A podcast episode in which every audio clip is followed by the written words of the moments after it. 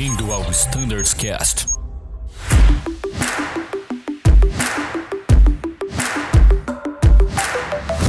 Fala pessoal, sejam todos muito bem-vindos. Esse é o Standards Cast e nós aqui continuaremos o bate-papo do episódio anterior sobre a RST Charlie no ATR.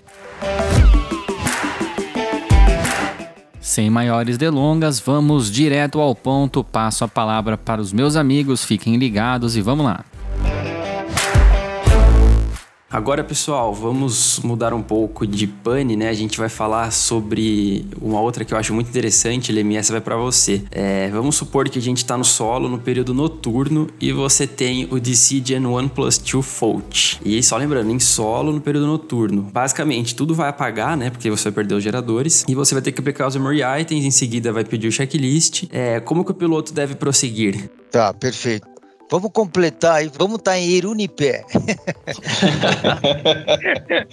já, já daqui a pouco vamos estar tá lá. Você vê que eu acho que eles não vão planejar um voo à noite em Irunipé numa decolagem. Mas é obviamente a primeira coisa que, que, que vai acontecer, vai ficar claro para o piloto a pane, né? E, a, e ele vai ter que abortar a decolagem. Óbvio, a primeira coisa que tem que fazer é isso daí e ele para o avião, ele vai ter que, obviamente, lembrar de acionar o, o, o parking brake e aguardar instruções. Né? E o que, que, o que, que é claro? Qual é a cara do monstro, que nem eu brinco? O que, que aconteceu? Você perde três DUs nessa. Né? Você perde três DUs nessa. Surge uma série de panes lá na FWS e é importante ele identificar isso, ele identificar que ele perdeu os dois geradores e aí ele, para fazer o, o, o memory item, é tentar basicamente tentar resetar os geradores DC. Ele vai fazer primeiro pro, pro 1, depois não deu certo, espero que dê, mas se não deu certo, tenta fazer o 2, e se, se der certo, ele, ele vai para aquela pana específica da falha de um gerador DC, entende? Mas vamos considerar que hoje não é o dia do cara, o cara perdeu os dois geradores durante a decolar, e eu falando dos geradores DC, mais uma vez, né, só para enfatizar, e aí ele pede, o, o que pede o, check, o, o memory item? Ele, o memory item pede para que ele uh, desliga a, a, a bomba a, hydraulic verde e para ele acionar o TRU. O TRU é aquele equipamentozinho que junto através da barra CW2 ela vai deixar, dizer, energizar ah, os barramentos Essential e Standby Bus, assim, sem, poupando a bateria. Mas eu queria lembrar que existe uma particularidade em que ele está no solo, certo? Ele está no solo. E se ele está no solo, é lógico que ele vai, ele pode sair da pista, fazer o táxi. Sim, ele pode, mas se ele, se ele fizer desligar a bomba, a, a, a bomba a verde, ele, ele não vai ter o freio, tá? Ele não vai ter o freio. Então, se ele seguir o checklist, ele vai lembrar lá no checklist que no momento da aproximação tem que abrir o crossfeed para ele abaixar o trem de pouso e para ele ter freio, né?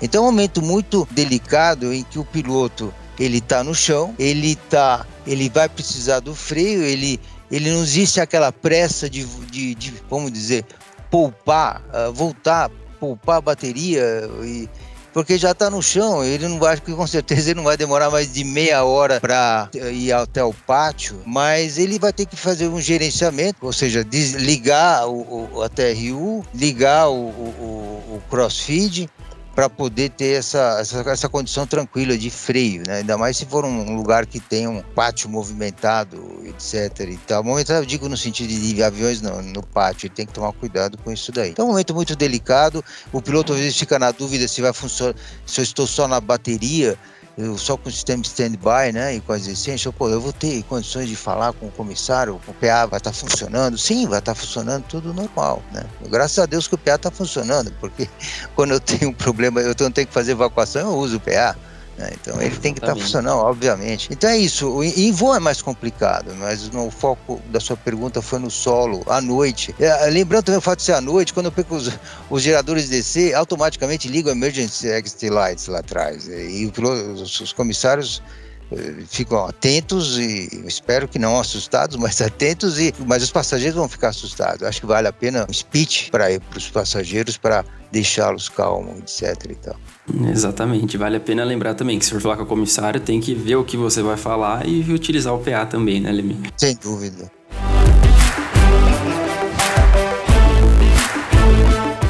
Bom, agora tenho mais uma carregada para o Gerd. Gerd, um outro ponto importantíssimo que temos no simulador é o treinamento relacionado ao Engine Oil Low Press. Ah, a gente teve algumas mudanças recentemente nesse procedimento. Então, se eu tiver essa pane, o que, que eu faço? Eu vou direto pro, pro checklist? Como é que é? Cara, negativo. Pelo menos até a data de hoje, que estamos gravando este podcast, não é para ir direto pro checklist. Pelo contrário, a gente pode ir direto para a OEB 49, que tá bem no começo do nosso QRH ali, né? Então a gente vai ler a OEB. E eu abri ela aqui para nosso bate-papo e ela começa com uma série de, é, de notas, né? Falando para não utilizar o Electronic Checklist, não ler o QRH em si, mas realizar o procedimento que está descrito nessa própria OEB. E trabalhando ele, é, ele fala a primeira coisa ali dos itens a serem feitos é colocar a power lever do motor afetado em flight idle, né? Então os pilotos devem ficar bem atentos que o avião vai perder muita potência, porque a gente vai ficar com o motor com potência normal e o outro vai ficar em flight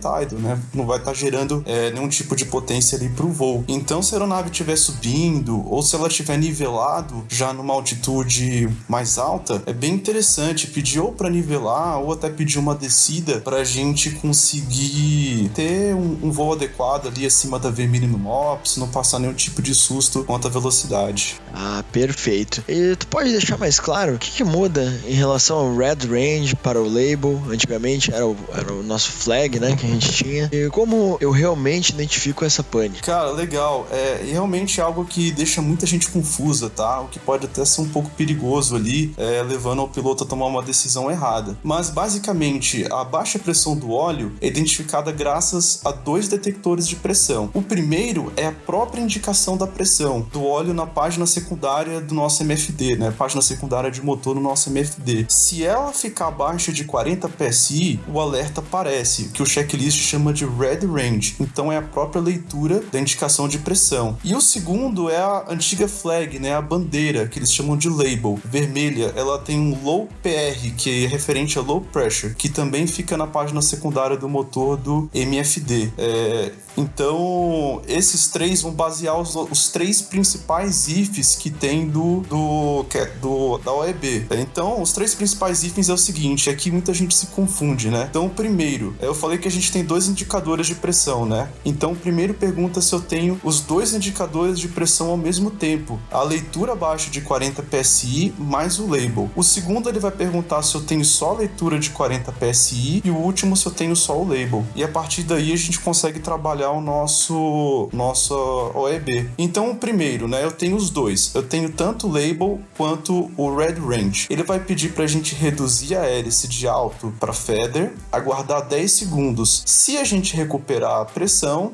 volta nossa condition lever para alto e segue o voo, reporta para manutenção e faz os demais itens previstos. Se a nossa pressão não voltar, a gente vai cortar esse motor, land as soon as possible, vamos pousar no aeroporto adequado mais próximo e realizar o procedimento de single landing. O segundo if, ele é mais trabalhoso. Ele, ele, vai, ele é basicamente uma pesquisa de pane, porque é, eu vou ter só o meu red range, mas a minha label não vai aparecer. Algum problema tem. Ou eu tenho uma baixa pressão de óleo com pane na minha label, ou eu não tenho nenhuma baixa pressão de óleo e tenho pane no meu indicador Red Range. Então, basicamente, a gente vai repetir o primeiro cenário, colocar em feather, ver se recupera. Se ele não recuperou, é, o QRH vai mandar a gente cortar esse motor. Para quê? Pra gente realmente ter uma baixa pressão de óleo. Aí o que, que aí a partir daí a gente vai ver quem que tá funcionando. Se o label aparecer, o label tá funcionando e o, o problema que eu tenho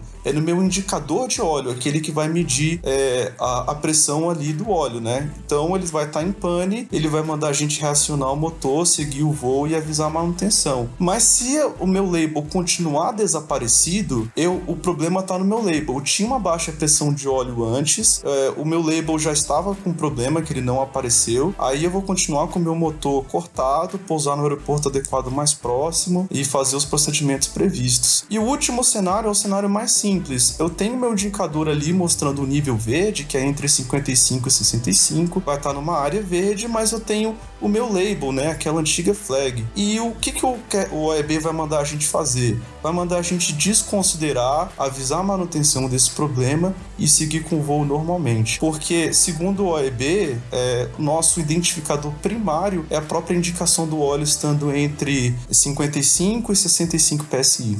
Perfeito, Jard. E Lemi, botar tu também no, no jogo aqui. Poderia falar um pouquinho mais sobre se essa falha acontecer na subida? Qual é a peculiaridade dessa falha nesse momento? Não, é, é que durante a subida é interessante. A gente gosta dessa pane no simulador durante a subida para mostrar ao piloto que é tranquilo em, em, termos de o que fazer nessa hora. Veja só, se você se você uh, vai ter que colocar power lever em flight idle, basicamente você está ficando monomotor, né? Ah, eu, é, existe a opção, o piloto se quiser nivelar, etc. Assim, mas existe uma opção muito interessante em deixar em, no modo IAS. No modo IAS, e, e, e se eu colocar, opa, deixa eu colocar em MCT também, né? Que porque ele aumenta a potência do motor remanescente, ele tem essas opções também. Então, no modo IAS não existe perigo de stall. Tá? Ele, o avião vai subir na, até onde, dado ao peso, ele conseguir. Ele consegue chegar pro, pro, pro ATC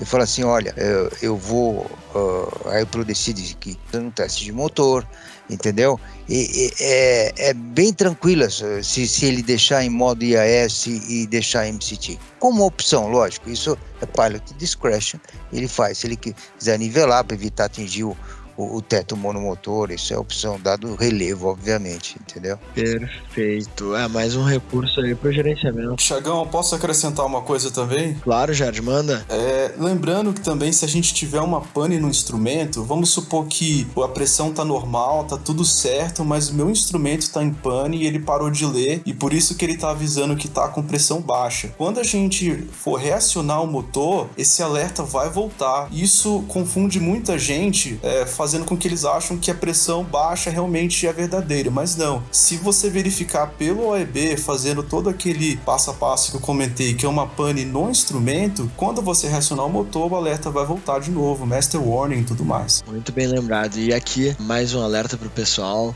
referente às OEBs. Né? É muito importante o conhecimento delas, o estudo delas, né? é essencial aí para o voo sempre abordar é, nos nossos briefings quando for afetar o nosso voo uma, uma OEB. E eu recomendo que o estudo seja feito é, pelo FCOM, né, que a gente tenha uma explicação minuciosa de cada OEB pelo FCOM e claro, né, no QRH a informação é mais prática, né, para ser usada direto no voo. Então, eu recomendo sempre que o estudo seja realizado através do, do FCOM. Boa, bem lembrado. Bom, pessoal, muito bom. Essa é uma pane que realmente era muita dúvida para o pessoal. Acho que a gente conseguiu deixar bem claro aqui como que a gente identifica os três cenários possíveis, né, dessa, dessa pane e o gerenciamento provável, né? Foi muito bom. Pessoal, infelizmente, de novo, o nosso tempo se encerra. A gente quer sempre manter os episódios por volta de 15, 20 minutos no máximo. E por isso, então, a gente vai parar por aqui. Mas essa conversa continua no episódio a seguir. Fiquem ligados e em caso de críticas, dúvidas ou sugestões, standardscash.voiazul.com.br. Muito obrigado pela sua atenção, até daqui a pouco e tchau!